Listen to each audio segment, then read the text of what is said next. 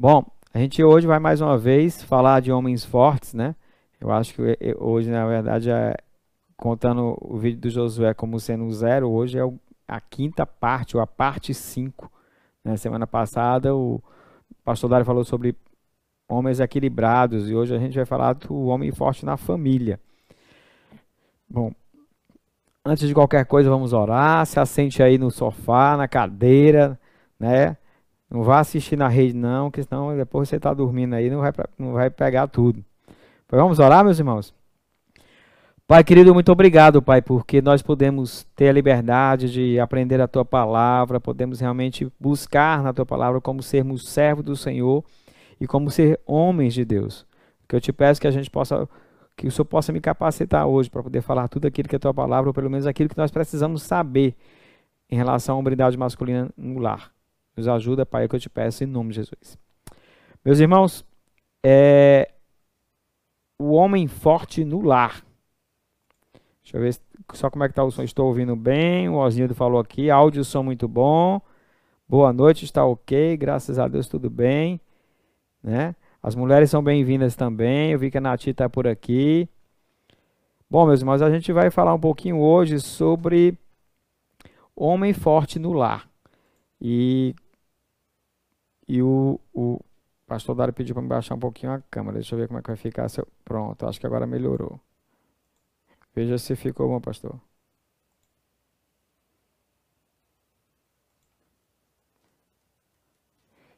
Acho que agora ficou legal. Pronto. Sim, ficou. Bom, homem forte no lar, né? A gente vai, vai falar um pouquinho hoje sobre como ser um homem de Deus no lar, como ser um homem forte no lar. Ah, o primeiro texto que a gente vai começar a falar aqui é o Salmo 112, versículos 1 e 2. Aleluia, como é feliz o homem que teme ao Senhor e tem grande prazer em seus mandamentos. Então, assim, para você ser um homem forte, você precisa, primeiro, temer ao Senhor, ter grande prazer em cumprir seus mandamentos. E tem uma consequência aqui, ó. Seus descendentes serão poderosos na terra, serão a geração abençoada de homens íntegros, de homens íntegros. Então, o, então o Salmo 112, na verdade, ele vai ele vai nortear, ele é a base realmente disso. Se você quiser ser homem forte, você precisa temer o Senhor. Você precisa ter prazer em, em praticar seus mandamentos. E você fazendo isso, você vai ter descendentes poderosos.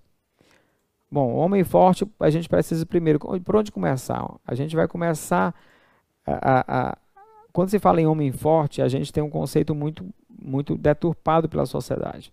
Então, a sociedade de hoje, a so, inclusive a sociedade dos judeus, ela, ela tinha uma, uma, digamos assim, uma definição de homem que a palavra de Deus, quando a revelação se completa no Novo Testamento, ela é modificada. Porque antigamente, no, na época dos judeus, a mulher, por exemplo, não tinha muito valor, nem as crianças. Então, o homem era o, aquele que tinha um poder e, e era servido. Veio o machismo também da mesma forma. E hoje o resgate de masculinidade que se fala, às vezes é colocando um homem arrogante, grosseiro, né, que não liga para ninguém, a não ser para si mesmo. Às vezes até que tem várias mulheres, enfim, algo que foge do padrão bíblico. E hoje a gente vai ver, então, nada melhor do que começar do princípio. Então a gente vai lá para Gênesis e a gente vai perceber que, primeiro, o homem foi colocado como líder desde o princípio. Então o Senhor Deus declarou: Não é bom que o homem esteja só. Farei para ele alguém que o auxilie e lhe corresponda. Ah, se a gente pegar o capítulo 1, acho que é o versículo 28 de Gênesis, você vai ver que o homem iria governar né, a terra. E no caso, o homem governa e a mulher auxilia. A mulher é idônea, é como o homem, é alguém que lhe corresponde, não é inferior a ele, mas tem um papel diferente. Então, a gente vai perceber que a liderança do homem, na verdade, ela tem, é, digamos, alguns, algumas consequências. Às vezes o, a impressão que o homem tem de liderança é aquele que tem poder e é servido, não é, mas não é bem isso que a Bíblia coloca. Então a gente vai, vai aprender um pouquinho hoje sobre isso. Então, primeiro, Deus colocou o homem como líder. E ele é líder e a mulher auxilia, é verdade. Mas no que implica essa liderança? Bom, ser um líder no meu lar, que é o que a gente está tratando hoje, envolve provisão, sacrifício, autoridade ensino ou treino. Provisão, sacrifício, autoridade, ensino ou treino. A gente vai ver cada partezinha disso aqui hoje. Então, quando você pensar em ser líder no lar, biblicamente falando, você vai pensar nessas quatro coisas: provisão, sacrifício, autoridade e ensino. A gente vai tentar abranger o máximo possível em cima disso. Meus irmãos, as perguntas vocês podem ir passando. Eu tenho dois assessores passos aleatórios hoje do meu lado aqui que vão poder me ajudar. Então vocês vão passando que eles vão anotando e no final a gente responde, tá? Bom, primeira coisa, responsável pela provisão. Em Gênesis também a gente vai ver o seguinte: após o pecado, a mulher ela recebeu, uma, digamos, uma maldição, que foi a maldição da dor no parto. A mulher lhe declarou: multiplicarei grandemente o seu sofrimento na gravidez. Mas o homem também recebeu um. O homem já trabalhava no jardim, mas não era um trabalho com dor, com sofrimento. E o que é que, que, diz aqui? E ao homem declarou: Maldita é a terra por sua casa, causa com sofrimento, você se alimentará dela todos os dias da sua vida. Ela lhe dará espinhos e ervas daninhas, e você terá que alimentar-se das plantas do campo. Com o suor do seu rosto você comerá o seu pão. Gênesis 3, 16 a 19 é um resumo desse, desses três versículos. Então, da mesma forma como a mulher recebeu o sofrimento, o homem recebeu a responsabilidade pelo trabalho. Então a responsabilidade da provisão da casa é do homem. Ah, é proibida a mulher trabalhar? Não, não é proibida a mulher trabalhar. Não é isso que eu estou dizendo, mas a responsabilidade de prover o lar não é da mulher, é do homem. Ele que tem que ralar, ele tem que correr atrás, é, inclusive é com sofrimento. Ele tem que sofrer mais do que a mulher, porque ele é o responsável e não é mulher. Então, a liderança, se você quer, ser, quer exercer seu papel de líder no lar, biblicamente falando, você precisa entender que você tem que cuidar da provisão do seu lar. Você tem que sustentar a sua casa. Né? Não é que a, a, a, é, é proibida a sua mulher trabalhar, mas você não pode depender dela. Às vezes a gente vê namoros, vê, vê pessoas que, que pensam em casar, e você vê a mulher resolvida profissionalmente e o homem querendo viver do salário da mulher. Ou querendo usufruir do fruto do trabalho dela. E não é assim biblicamente. A masculinidade, ela começa você pensando em prover o seu lar. Você tem que correr atrás disso. Então, você que não é casado ou que você é casado, você tem que correr atrás disso. O jovem precisa se preparar para isso. Né? E precisa acordar cedo, precisa estudar bem, muito, precisa ajudar em casa. Ele precisa, líder, no caso, biblicamente falando, é assim: assumir a responsabilidade. E no caso do jovem, ele desde cedo tem que se preparar para quando ele chegar no seu lar, ele cuidar disso. No caso, os homens casados, eles têm que correr atrás disso.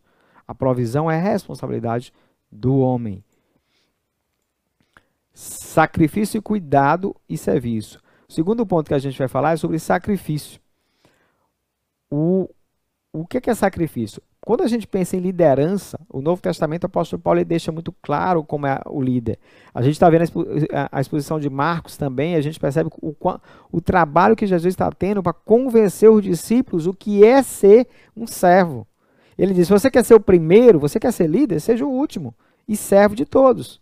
Então, a ideia da liderança na Bíblia é alguém que serve, não é alguém que é servido. Então, o homem, ele precisa entender para que para ser líder no lar, ele precisa servir a todos. Olha o que, é que diz Efésios capítulo 5, 25 a 29.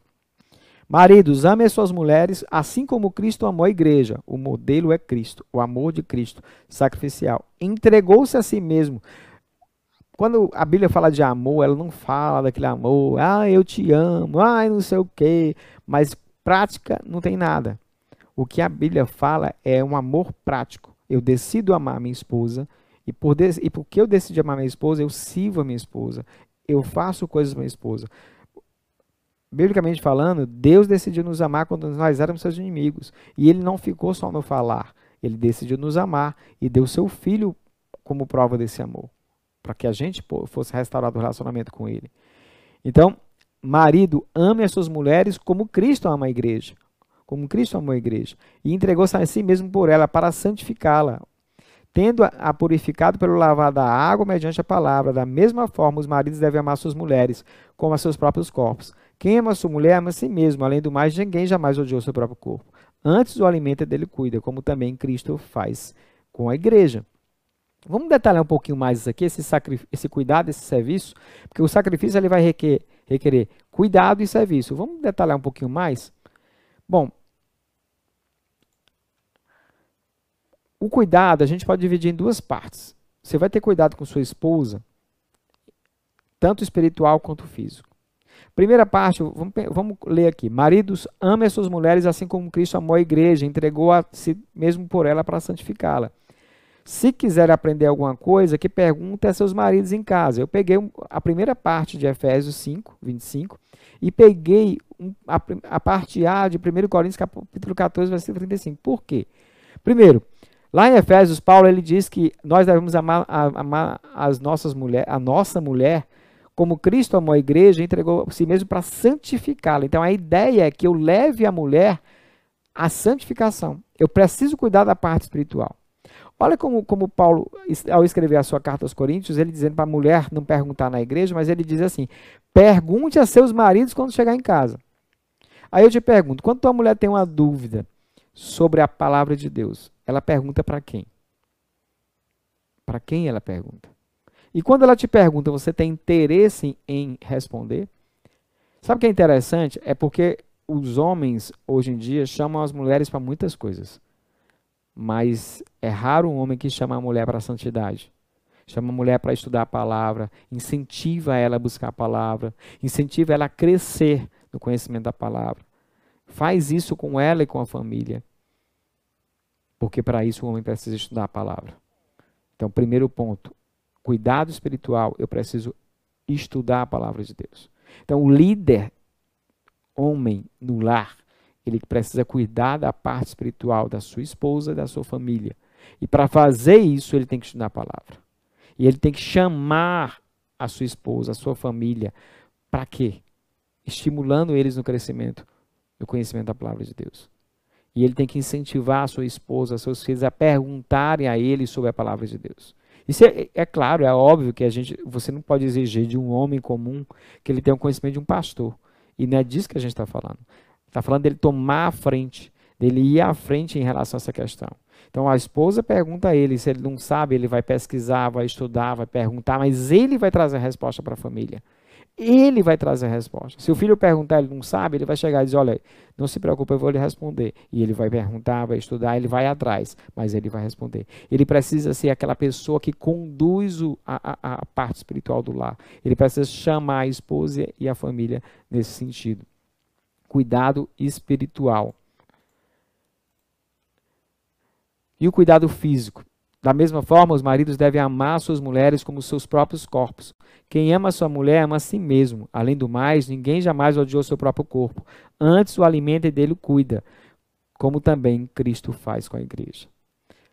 É, essa parte tem aqui, 1 Coríntios, esqueçam. O que está valendo aqui é só Efésios 5, 28 29. É porque ficou, ficou do slide anterior. O que o texto está querendo dizer aqui que o homem precisa, lembra do sacrifício? Ele precisa entregar a si mesmo e ficar à frente. Sabe aquela pedrada que vem? É o homem que toma. Sabe a, a, a, quem é tem um barulho na casa? Quem é que vai atrás? É o homem que vai atrás.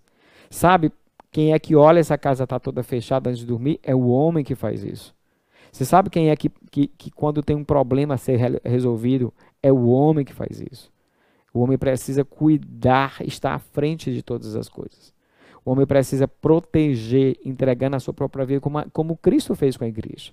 O homem precisa, mais uma vez, alimentar a sua família, alimentar a sua esposa, porque ele precisa se entregar nessa, nessa questão. E é óbvio que para que ele faça tudo isso, ele vai precisar se envolver com as questões do lar. Ele não pode estar presente fisicamente e não, e não ser presente, não participar das coisas no lar.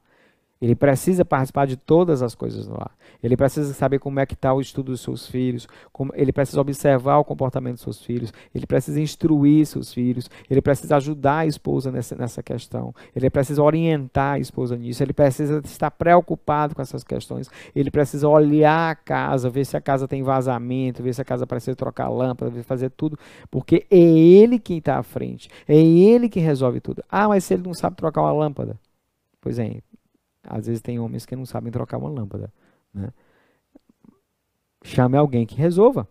Né? Tem até uma, uma empresazinha hoje que diz assim: para que serve marido? Né? É uma coisa assim: para que marido? É, para você ver onde é que a gente está chegando. Né? Para que marido ter uma empresa que resolve os homens, porque os homens não estão resolvendo. Se os caras estão ganhando dinheiro é porque a gente não está resolvendo, não está fazendo a nossa parte. Então a gente precisa entender que a gente tem que tomar a frente, entregar-se nessa questão. A gente precisa proteger, a gente precisa entregar a própria vida. A gente precisa entregar. Isso é liderança. E isso é cuidado físico. O sacrifício, além do cuidado, ele requer serviço. O homem de Deus não deve ser um espectador, um poderoso que gosta de ser servido. Ele precisa servir a sua família de forma a levar a sua esposa e seus filhos à santidade. Maridos, amem suas, suas mulheres, assim como Cristo amou a igreja, entregou a si mesmo para por elas para santificá-la. Tenda purificada pelo lavar da água mediante a palavra. A palavra de Deus, ela tem que ser utilizada pelo homem para tirar os obstáculos da casa, para ensinar os seus filhos, ensinar a sua esposa a lidar com o pecado. Então, a ideia, Cristo, através do sacrifício dele, ele levou todos os nossos pecados. E a palavra de Deus é usada no processo de santificação, por isso que é mediante a palavra que a gente purifica. Então eu preciso, ao cuidar da minha, da minha família, cuidar da minha esposa, eu preciso observar o comportamento dos meus filhos, verificar como é que eu posso levar o meu filho à santidade, a minha esposa da mesma forma. Porque, na verdade, eu e minha, e minha esposa, a gente vai cuidar dos nossos filhos. E como eu sou o líder, eu vou cuidar dela. E ela vai me ajudar a cuidar dos meus filhos. A gente pode ver isso de uma forma até mais mais claro no exercício da autoridade. O homem forte, ele exerce a autoridade de servo. Sabe quando Pedro, a gente saiu da carta de Paulo aos Efésios, entra, entra na carta de Pedro. Na carta de Pedro, capítulo 3, Paulo começa no capítulo 2 falando da autoridade, a, da, da obediência às autoridades, da questão do servo ser obediente ao seu senhor, depois, no capítulo 3, ele fala das mulheres serem submissas aos maridos, no início do capítulo 3. E depois ele faz uma recomendação de como o homem deve exercer sua autoridade. Do mesmo modo, vocês, maridos, sejam sábios no convívio com as suas mulheres. Você precisa ter sabedoria. Você precisa conhecer os princípios do casamento para você aplicar no seu casamento. Você precisa conhecer a sua esposa para você ver as dificuldades que ela tem, para você saber como a palavra de Deus vai ser útil, porque você lembra de Efésios, levar ela à santificação. A tua autoridade é uma autoridade de servir, de tirar os obstáculos, de preparar a tua família cada dia para glorificar o Senhor. A sua esposa, os seus filhos vão ser usados. A gente já vai ver que em Efésios, Paulo fala especificamente dos filhos. Por isso que eu já estou falando aqui, porque no processo de, de, você cuidar da sua esposa, você também vai cuidar do, do restante da sua família. A ideia desse texto é que você seja sábio no convívio, na vida comum do lar com sua esposa que você trate a ela com honra. Parte frágil é você que vai protegê-la, é que você que vai cuidá-la. Mais uma vez a proteção entrando aqui. É você que vai tomar a frente, mas você precisa também tratá-la com honra. Ela precisa ser a pessoa que você melhor trata nesse mundo. Você não pode tratar outras pessoas melhor do que sua esposa. Você é um líder, um homem forte, então você precisa exercer esse papel tratando a sua esposa como honra, porque é você que vai protegê-la, você que vai estar à frente, você que vai levar tudo. Sabe, alguns homens têm problema na área sexual, as mulheres não têm desejos mais. Sabe por quê? Um dos grandes motivos é porque a mulher toma a frente de tudo. Tem um vazamento na casa, ela que conserta. Tem um problema na iluminação, ela que vai atrás. Tem um problema com o filho, ela que vai atrás. Tem um problema no mercado, ela vai atrás. Tem um problema lá na rua. É tudo é mulher. Não estranhe. Se na hora que você precisar do parquinho, o parquinho já estiver fechado. Por quê? Porque você não está se preocupando com a sua esposa. Você está olhando, parece que para alguns homens, ser homem é olhar só para si é tirar selfie na, na academia, é deixar a barba crescer. Não estou dizendo que essas coisas são erradas. Estou querendo dizer que ser homem é parar de olhar para si, começar a olhar para a sua família, cuidar, proteger, sacrificar-se para a sua família. Esse é o papel e essa é a autoridade do líder no lar, do homem líder, uma autoridade de servo. Mas alguns dizem, olha, ah, essa mulher não serve para nada, ah, essa mulher é isso aqui, ou seja, acha que é simplesmente a mulher para obedecer e ponto. Não é isso que a Bíblia ensina. Sejam sábios no convívio com as suas mulheres. Homem forte ensina, treina seus filhos. Essa foto, ela, ela circulou na internet recentemente. Ela é é, ela é de uma criança. Eu vou, eu vou colocar só o, o, a foto para vocês conseguirem ver. Espera aí, só um minutinho. Deixa eu ver se eu acho só o PowerPoint aqui. Pronto.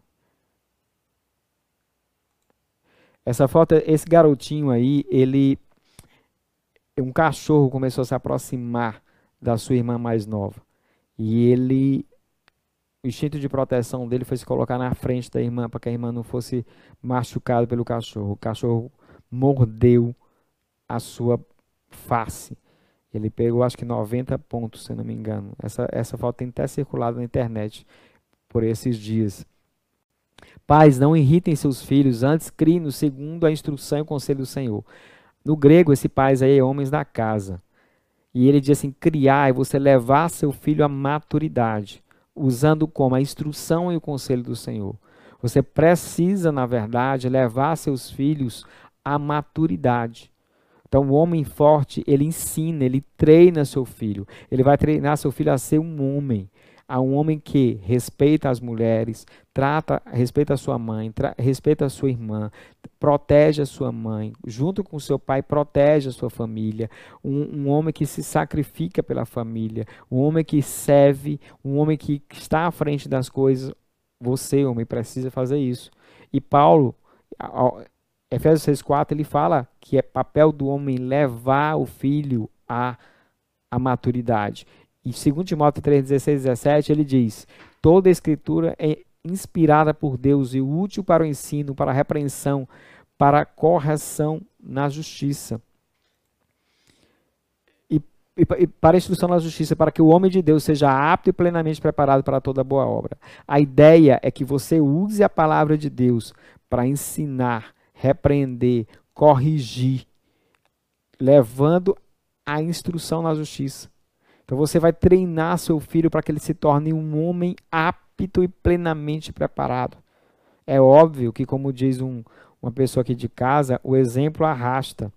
Você precisa não só falar, você precisa exemplificar. Você precisa levar seu filho a ver em você um homem forte. Pastor, mas eu não sou um homem assim. Do jeito que você vai treinar seu filho, você pode se treinar.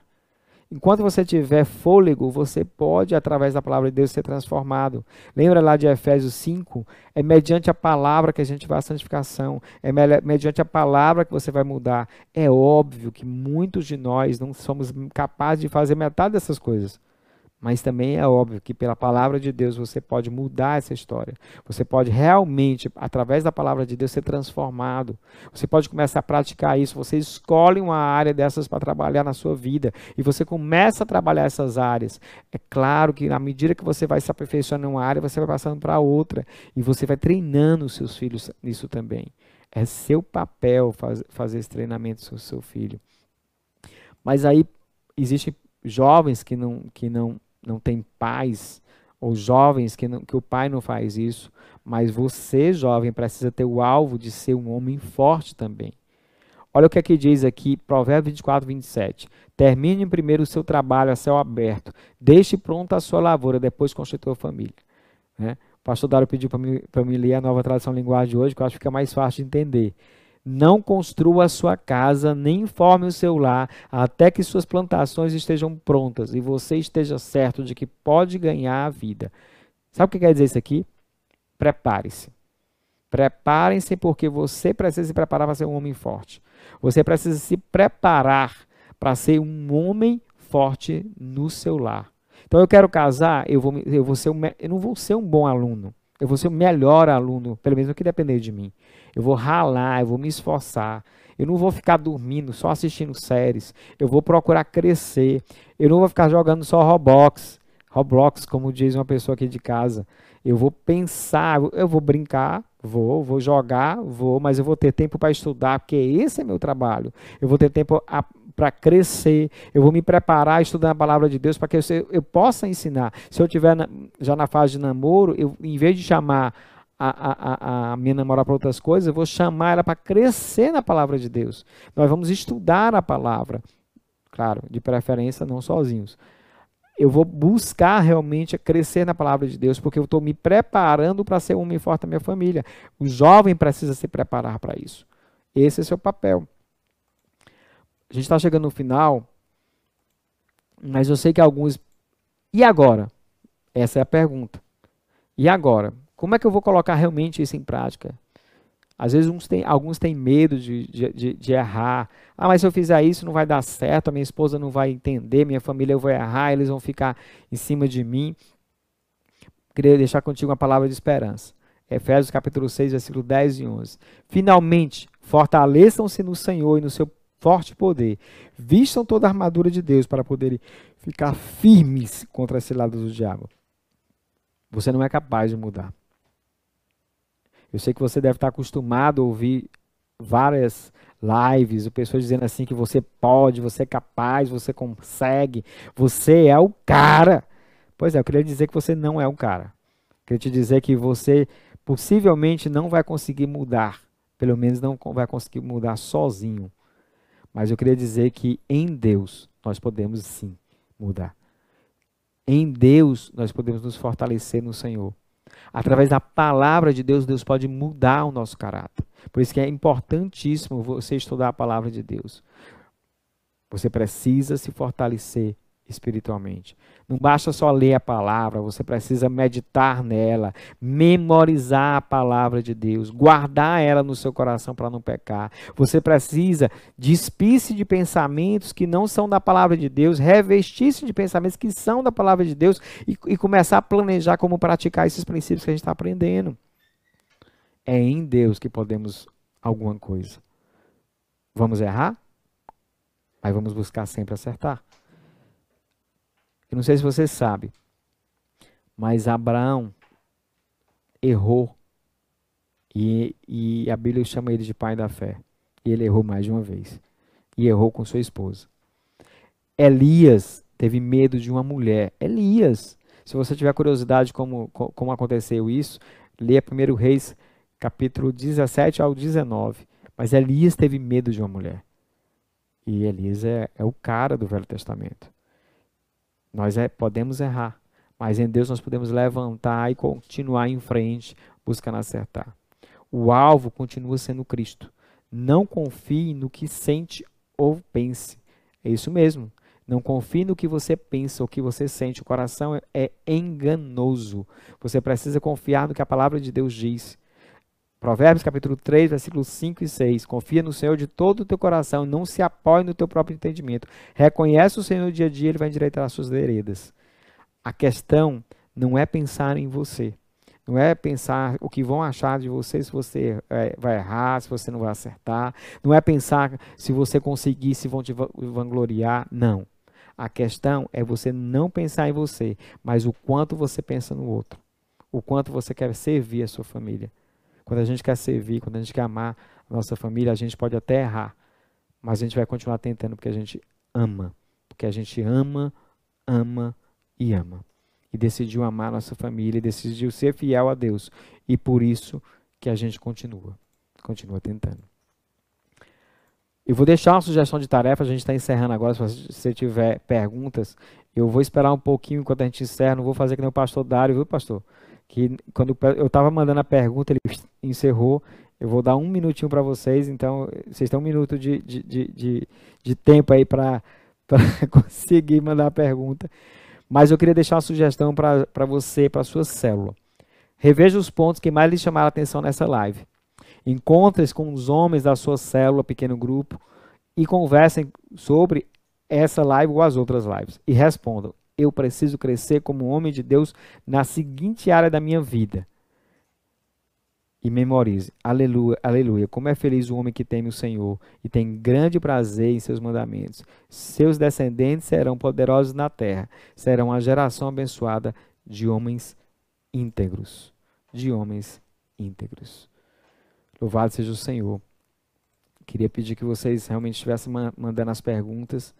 Espero que a gente consiga responder. Deixa eu dar uma olhada como é que está aqui.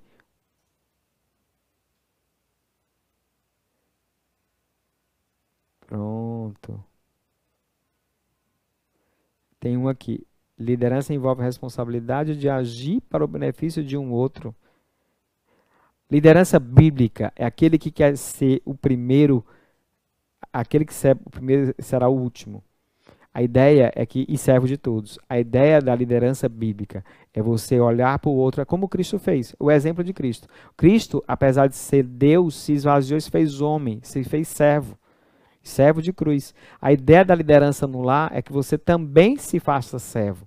Você, o que, é que você vai fazer? Você vai tirar, tentar não é tirar os problemas, mas ajudar a sua família a lidar com os problemas, ajudar a sua família a, a realmente a crescer com os problemas que ela tem. É isso que, que, que você precisa fazer.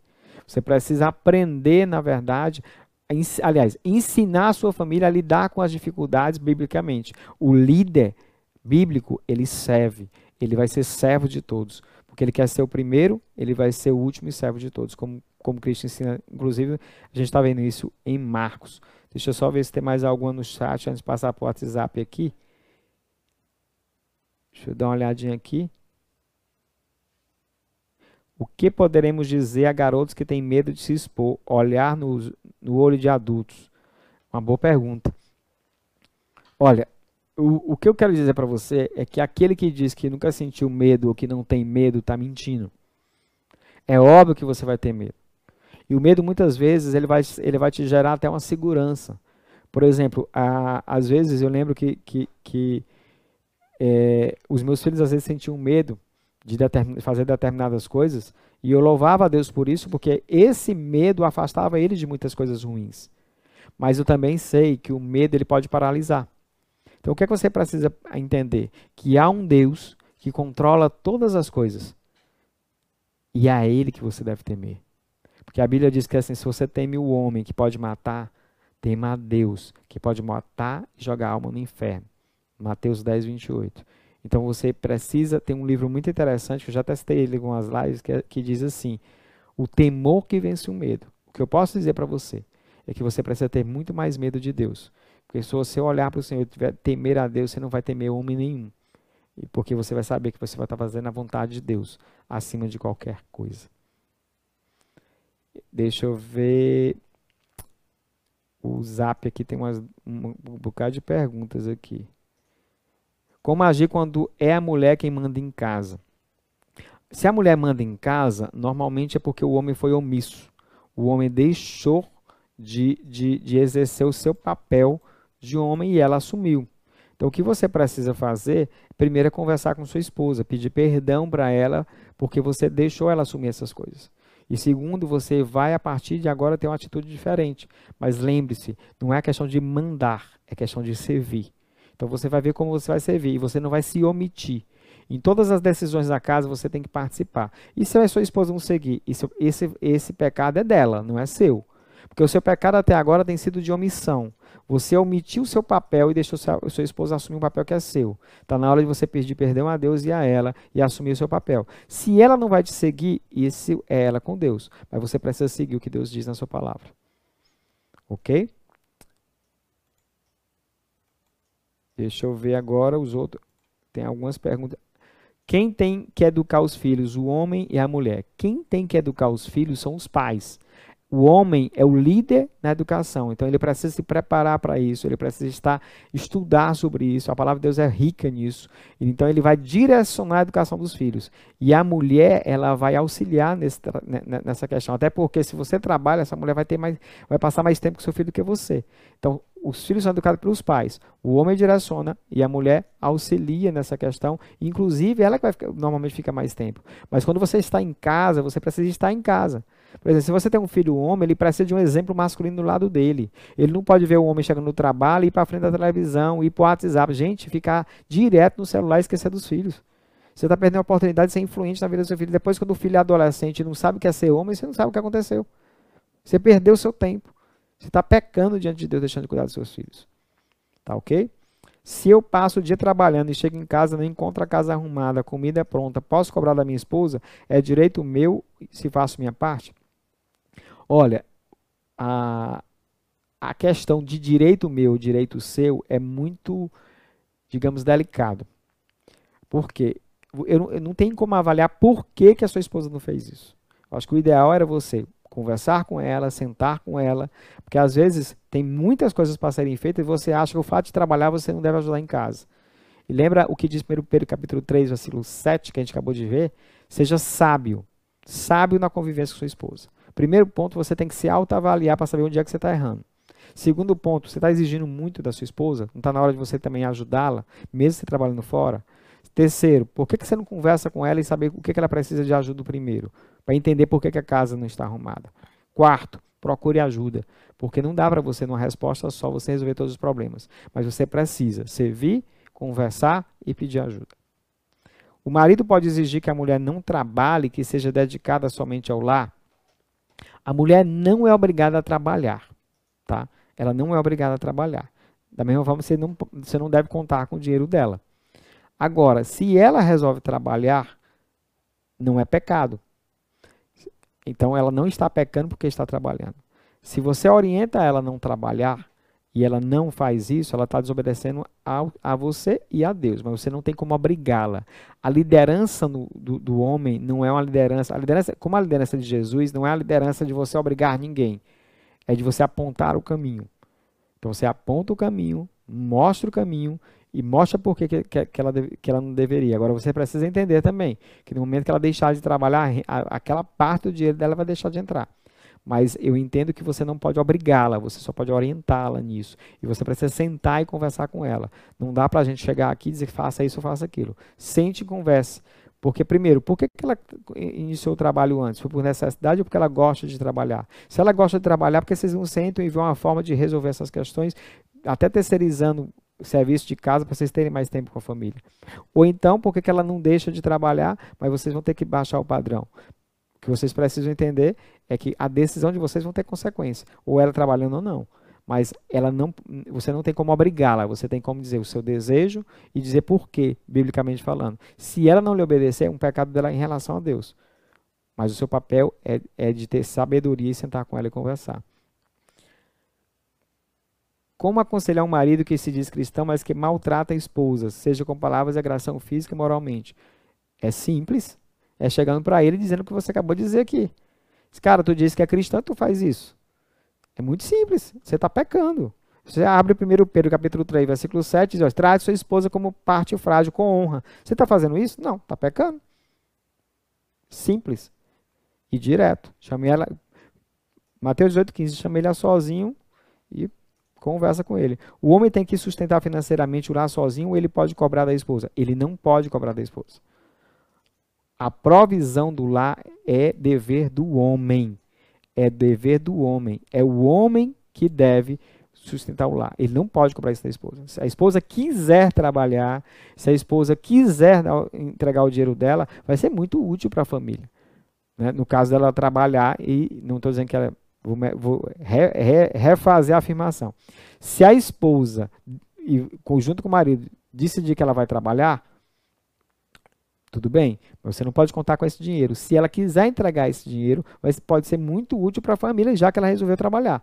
Mas ela não, não estaria pecando se trabalhasse, mas também ela tem que entender que se ela trabalhar, a prioridade dela é a família, nunca pode ser o trabalho.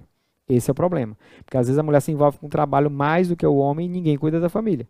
Então o problema é exatamente esse. Às vezes a mulher se envolve com o trabalho, com lá, e aí, sexualmente falando, acaba a vida do casal, porque ela não, dá, não vai dar conta. Então, se você, junto com sua esposa, decide que ela vai trabalhar, você vai ter que assumir algumas tarefas também. Então, vocês dois vão correr mais do que uma família que a esposa não trabalha. Então você tem que assumir as consequências da, sua decisão. Mas você não pode contar com o dinheiro dela, não pode exigir o dinheiro dela, porque a obrigação de sustentar a casa é sua. Agora é óbvio que se você não conta com o dinheiro dela, ela tem que se contentar com o padrão de vida que seu salário dá. Isso é certo. Ok? Ah, qual a vantagem de um filho se dispor voluntariamente para assumir algum serviço de forma regular? Qual a vantagem de um filho se dispor voluntariamente para, para assumir algum serviço de forma regular? Uma da, se o filho tem tempo para isso, no sentido assim, às vezes hoje em dia os colégios não, não, não, não, não permitem que os filhos façam um trabalho regular. Mas a grande vantagem, eu trabalhei com meu pai nas minhas férias no comércio. Isso me ajudou muito profissionalmente, porque me preparou para o trabalho, me treinou para o trabalho. Então é muito útil se você, um jovem, consegue trabalhar de alguma maneira, porque vai te preparar para um trabalho. Isso é certo. como dar os primeiros passos no sentido de quebrar hábitos de omissão que foram estabelecidos ao longo dos anos. Como quebrar uma cultura em um lar assim. Primeira coisa é sentar com sua esposa, pedir perdão para ela pela sua omissão, pedir perdão a Deus e dizer que a partir de agora você não vai se omitir. Se preparar, porque muitas vezes você não vai ser ouvido, mas você vai chegar e você vai falar. Independente disso, olha, eu estou falando porque eu não vou mais pecar por omissão. Naquele dia que eu lhe pedi perdão, eu decidi que não vou pecar mais. Você pode até não me ouvir, mas eu penso assim. É assim que a gente começa. Primeiro passo é sentar com a esposa, ou, ou se for o caso, até às vezes até com a família, pedir perdão. E agora vamos recomeçar. Pede perdão a Deus, se arrepende e planeja como colocar em prática. E daí em diante não fazer, não ser mais omisso. Custe o que custar. E se for o caso, pedir ajuda. Se você não tiver dificuldades, peça ajuda. Em todas essas respostas, meus irmãos, a gente está respondendo uma pergunta. Às vezes você vai tentar resolver e, e tem outros problemas. Peça ajuda. Não tente resolver tudo sozinho. O Senhor falou sobre se sacrificar pela família e prover. Como isso difere de passar o tempo todo trabalhando para prover e ter pouco tempo, nenhum tempo para a família? Quando você passa o tempo todo trabalhando, você está pensando é, em suprir apenas uma necessidade da família, que é a necessidade alimentar. Você está cuidando só do físico, você não está cuidando da parte espiritual. A gente, se você voltar um pouquinho na, na exposição que a gente fez, você vai perceber que o papel do líder, homem líder no lar, lá no, no, na parte do sacrifício, é se sacrificar para cuidar da parte espiritual e da parte física. Então, se você é escravo do trabalho, se você só vive para o trabalho, você está falhando na parte espiritual. Então, é, o fato, o, o, você não precisa trabalhar para dar um padrão X ou Y para a sua família. Você precisa sustentar a sua família, dar comida para a sua família, dar roupa para vestir. Qualquer coisa a mais, a Bíblia fala que, não, que, é, que, digamos, não é essencial mas, mas você pode trabalhar para dar, dar, algo melhor para sua família? Pode. O que você não pode é trabalhar de uma forma que você deixe de cuidar da outra parte espiritual, que é o que fala do sacrifício, cuidando da área espiritual. Então você não vai poder trabalhar 24 horas esquecendo disso. Você pode até trabalhar muito, mas nunca deixando de lado a parte espiritual. Como conduzir a liderança onde o esposo é crente, a esposa não é. Quando quando o esposo é crente e a esposa não é, você vai ter um problema com ela, da mesma forma quando você é casado com uma mulher crente que simplesmente ela, ela não obedece o marido. Lá em Gênesis capítulo 3, é, um pouquinho antes do trecho que a gente leu, diz que o desejo da mulher será contra o seu marido. Ou seja, o marido vai dominar ela, mas ela não vai a favor dessa subordinação. Então ela vai tentar sempre estar tomando a palavra. Por isso que o feminismo nasceu, porque ele é, é uma das consequências do pecado. Mas a, e também foi a omissão do homem, que também foi algo que o pecado trouxe. Mas a mulher descrente, o que você precisa entender, que a liderança masculina no lar não é a liderança de mandar, é de servir. Então, se você prestar atenção ao que nós falamos até aqui na live, você pode até voltar e rever, e você fazer o que a gente está dizendo lá, você vai ser o líder no lar e ela vai ter prazer em querer te servir, seguir, porque você vai cuidar dela, protegê-la, prover a casa, amá-la, ter preocupação com ela. Então, se ela não te obedecer, é um pecado dela contra Deus, não é contra você. E o que eu te garanto é que você vai estar demonstrando amor para ela, porque a liderança masculina ela demonstra amor do homem pela mulher. Porque quando você lê, lê Efésios capítulo 5, 25, diz assim: ame suas mulheres como Cristo amou a igreja. E aí ele diz: a liderança do homem tem a ver com cuidado da mulher, tem a ver com servir a sua esposa, tem a ver com se preocupar com a área espiritual, com a área física dela. Por isso que é algo que vai mexer com ela. Não é algo que. Porque os homens são muito preocupados se a mulher vai obedecer ou não. Presta atenção. Os líderes, eles não obrigam ninguém a segui-lo. Os líderes são seguidos. Jesus não obrigou ninguém a segui-lo. Ao contrário, ele foi duro muitas vezes e mesmo assim Pedro diz: Para onde iremos? Só o Senhor tem a palavra de vida eterna. Então a ideia aí não é você obrigar ninguém a te seguir. A ideia é você ser um líder tal que as pessoas, que a sua família vai querer te seguir.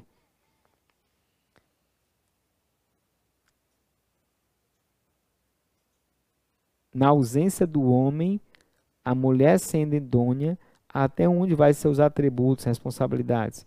Se a mulher está sozinha, ela não tem homem, ela vai tentar suprir as necessidades do homem, mas ela não vai conseguir suprir todas as necessidades. Então, se ela tem um filho homem, o ideal é que ela tenha alguém na família dela que possa ser exemplo masculino para esse filho. Ela peça ajuda de alguém que possa ensinar esse menino, ajudar a ensinar esse menino a ser um homem. Ele precisa de um exemplo masculino. Então, eu diria que, que, que a, a, a os a, a, digamos, a, a capacidade dela vai até aí. Porque se ela não tiver essa ajuda, não buscar essa ajuda, ela vai ter um problema aí. Porque pode ser que, que o filho, não, sem um exemplo masculino, lá na frente tenha problema. Deixa eu ver se tem mais algum aqui. Não, não vê mais nenhuma aqui do Alice, não. Eu acho que eu respondi todas. Acho eu. Vou, vou conferir mais uma vez aqui. Eu acho que eu não esqueci nenhuma. Não. Meus irmãos, então, resumidamente, o que eu estou querendo dizer para vocês é que a liderança no lar não é de alguém poderoso que é servido, mas é alguém que serve e é seguido, porque ele é um líder. Ele não é alguém com, com, que exerce autoridade porque, ah, eu tenho autoridade. É alguém que exerce autoridade porque ele lidera e serve. Tá? Em relação à provisão, que foi uma boa parte das dúvidas, vou só deixar bem claro. A Bíblia orienta que a responsabilidade da provisão do lar é do homem. Isso não quer dizer que mulher não pode trabalhar. É pecado trabalhar? Não. Mas também, se a mulher trabalha e deixa o seu lar de fora, porque quando você lê Tito, diz que o que Deus espera das mulheres é que ela cuide do seu esposo e dos seus filhos. Então, se o trabalho tira isso dela, ela está pecando. É isso que tem que ficar claro. O esposo não pode contar com o dinheiro da mulher. E a mulher não pode priorizar o trabalho de forma que ela esqueça da família. Tá ok? Acho que ficou bem claro isso. É... Alguém mandou uma mensagem, mas ela se apagou. Era uma pergunta.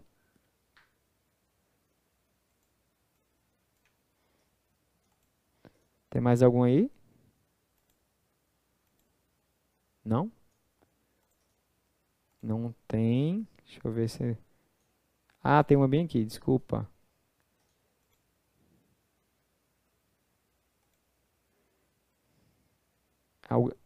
Teve um irmão que mandou um monte de mensagem e apagou. Por que, que o bichinho apagou a minha mensagem?